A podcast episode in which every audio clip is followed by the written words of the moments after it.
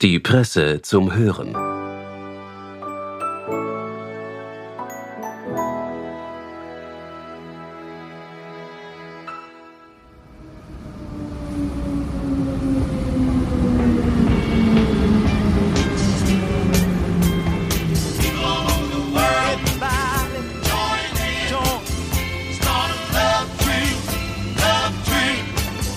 Herzlich willkommen bei der Presse zum Hören. Wenn man mit öffentlichen Verkehrsmitteln einmal von Ost nach West fährt, ist Österreich rund elf Stunden lang. Genau das hat Autor und Cineast Patrick Holzapfel getan. Einmal quer durchs Land. Vom niederösterreichischen Drasenhofen nach Feldkirch in Vorarlberg. Hätte er kein Klimaticket, hätte er diese Reise wohl auch nicht angetreten hat er uns verraten. Und er hätte dafür 90 Euro bezahlen müssen.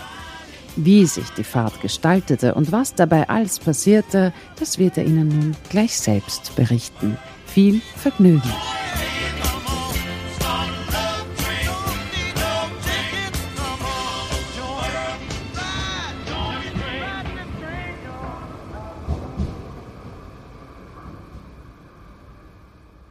Im Jahr 1971 sorgte eine Frau für Schlagzeilen, als sie nach 160 aufeinanderfolgenden Atlantiküberquerungen mit KLM Royal Dutch Airlines einem Herzinfarkt erlag.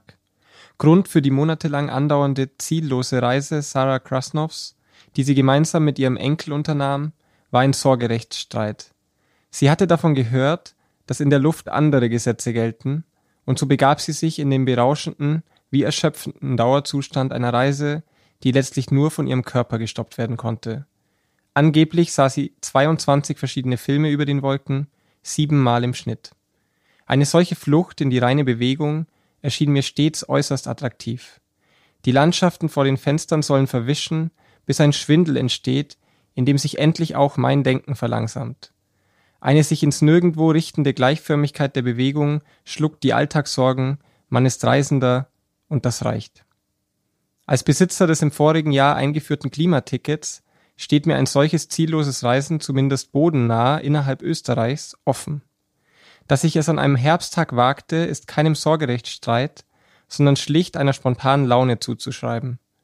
Ich beschloss, dieses mir von Wahlplakaten als unser Österreich verkaufte Gebiet von Ost nach West, also von Drassenhofen an der Grenze zu Tschechien bis nach Feldkirch an der Grenze zu Liechtenstein zu durchfahren. Bereitet man sich auf eine lange Bus- und Zugfahrt vor, stellen sich einige Fragen. Jogginghose oder Jeans? Wie viele Bücher? Laptop? Kopfhörer? Verpflegung? Ich wählte in allen Fragen die falsche Variante. Jeans, was sich spätestens nach sieben Stunden als unerträglich herausstellte, drei Bücher, von denen ich immerhin eines, einen Laptop, auf dem ich einige E-Mails beantwortete, was mich furchtbar stresste und mir fast die Freude an der Reise raubte keine Kopfhörer, obwohl mir irgendwann sehr nach Musik war und zu wenig Verpflegung, was mich hungrig auf das nächste Umsteigen warten ließ, das natürlich so knapp bemessen war, dass ich keine Zeit fand, mir ein Sandwich beim nächsten Bäcker zu holen. Von Brasenhofen nach Peusdorf. Es ist noch dunkel. Auf dem sogenannten Hauptplatz in Drassenhofen, der eigentlich ein Parkplatz ist, stehen einige Reisende aus Tschechien und ich. Alle tappen herum, weil es kalt ist. Der Bus stoppt, die Türen öffnen sich, der laufende Motor verspricht Wärme. Soweit ich es einschätzen kann, bin ich der einzige Passagier mit Klimaticket. Auf den kleinen Straßen zwischen verstreuten Dörfern weichen uns die Autos aus.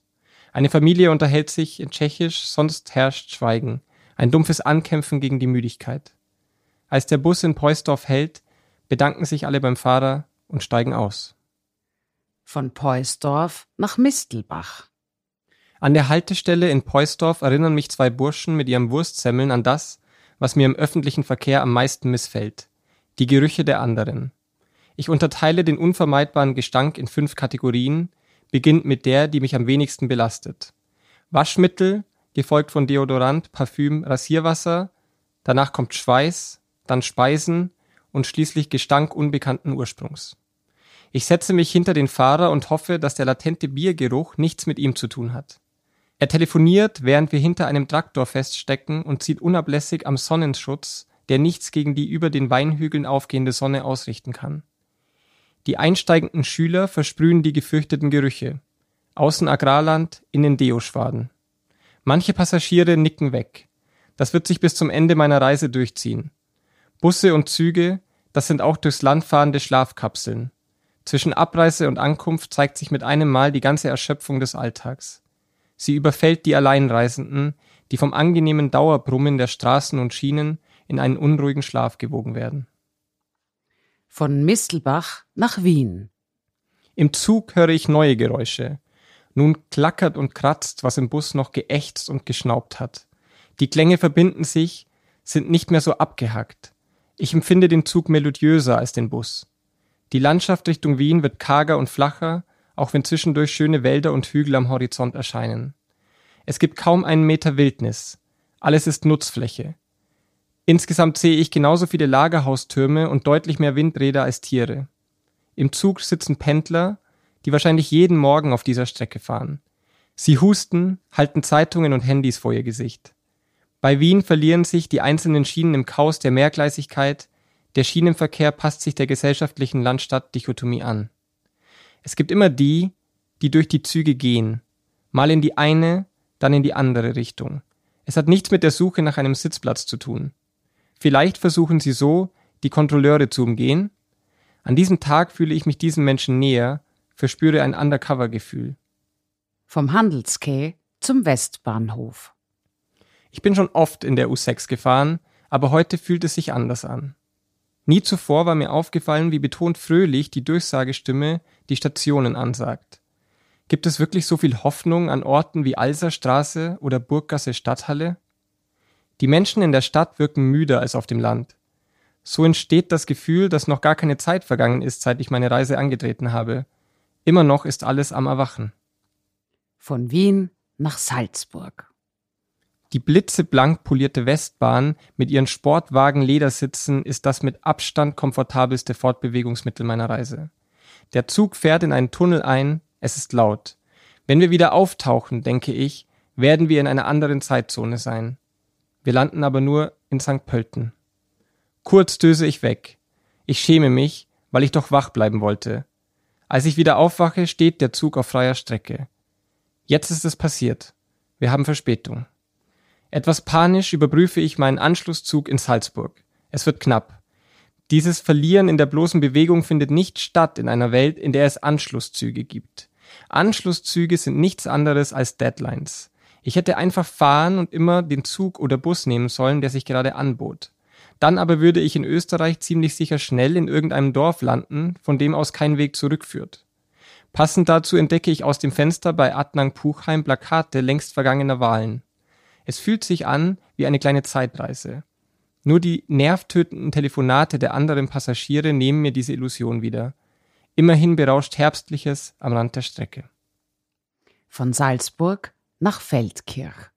Auf dem Bahnhof in Salzburg bemerke ich zum ersten Mal die sprachlichen Verschiebungen, die herrlichen Nuancen zwischen den unterschiedlichen Spielarten des sich so einheitlich empfindenden Österreichs lassen mich schmunzeln, auch wenn ich kein Wort verstehe. Der Zug fährt langsam los und sofort in ein Funkloch. Erst verstehe ich nicht, aber dann wird mir klar, dass wir das Land verlassen, man fährt selbstverständlich nicht über oder unter den Alpen hinweg. Der Zug wagt den, wenn man den Nachrichten über den deutschen Bahnverkehr Glauben schenkt, riskanten Abstecher ins Nachbarland, meine Heimat. Je länger ich fahre, desto mehr stören mich die anderen Passagiere. Ihre musternden Blicke, ihre Fähigkeit zu schlafen, die Art und Weise, wie sie schreckliche Filme auf ihren Handys anschauen. Ich glaube, dass ich Misanthrop wäre, würde ich jeden Tag so reisen. Ab Kufstein verwandelt sich die Strecke in eine Panoramafahrt. Auf diese Natur war ich nicht vorbereitet. Ich versuche mich nicht von ihr verführen zu lassen, auch wenn mir kurz der Gedanke kommt, an der nächstmöglichen Station auszusteigen und alles hinter mir zu lassen. Dann aber wecken mich das fantasievolle Englisch-Tirolerisch des Schaffners und die allgemein ausbrechende Mittagsjause, die den ganzen Wagen in eine nach Curry und Wurstsalat stinkende Hölle verwandelt. Im Minutentakt gehen die Menschen auf die Toilette, was die Situation nicht erträglicher macht. Bei Innsbruck beobachte ich einen kleinen blonden Buben, vielleicht vier Jahre alt. Er trägt stolz einen Schraubenschlüssel in seiner Hand und marschiert damit durch das Abteil, lautstark verkündend, dass er den Zug reparieren wolle. Seine Mutter stampft lachend hinterher. Dann aber verliert der Bub sein Werkzeug und sucht es verzweifelt grabbelnd auf dem Boden. Seine Mutter, die das Ganze nur als Vorwand gesehen hat, ihn endlich zur Toilette zu bewegen, meint, dass er doch weitergehen solle, der Zug würde sonst stehen bleiben. Darauf erwidert der Sohn, dass der Zug nur stehen bleibe, wenn er ihn nicht repariere. Auf dem Bahnhof Landeck-Zahms fällt mir der Schriftzug Wegelose Berglandschaften ins Auge. Verbringt man einen Tag auf Schienen, erklingt die Möglichkeit einer tatsächlichen Wegelosigkeit besonders nachhallend.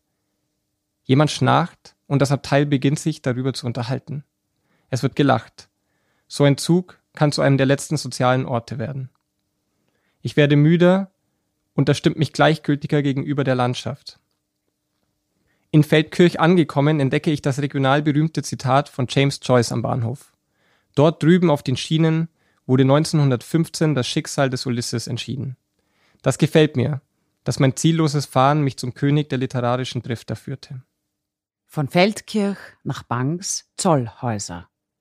Der Bus ist geheizt, als gäbe es keine Energiekrise. Ich überhöre das Gespräch zweier Frauen. Es geht darum, dass sich Busfahrer in der Gegend öfter verfahren. Heimlich wünschte ich mir, dass auch wir uns verirren auf dieser letzten Etappe. Es würde mir nur zu gut passen, wenn wir irgendwo ankommen, wo niemand hin wollte. Aber auch so gefällt mir dieser Abschluss meiner Reise, denn nach und nach leert sich der Bus, so dass ich zuletzt allein kurz vor die Grenze gefahren werde. Bevor ich aussteige, fühle ich ein Verlangen, dem Busfahrer von meiner Reise zu erzählen. Es ist ihm egal. Wahrscheinlich ist es das auch. Egal und schön.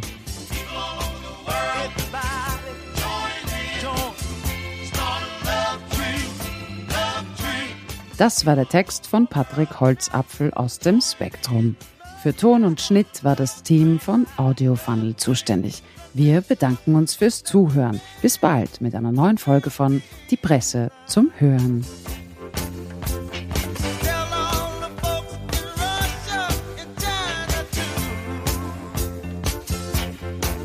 Presse Play. Spektrum-Texte zum Hören.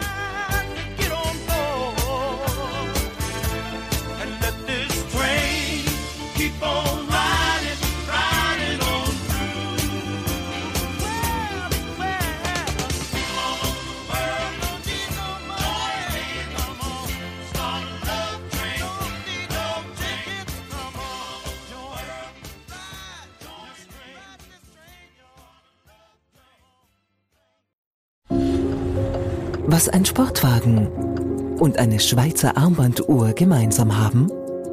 Lifestyle hat immer mehr Facetten. Lassen Sie sich inspirieren in fünf Erlebniswelten auf der Lifestyle-Messe Österreichs.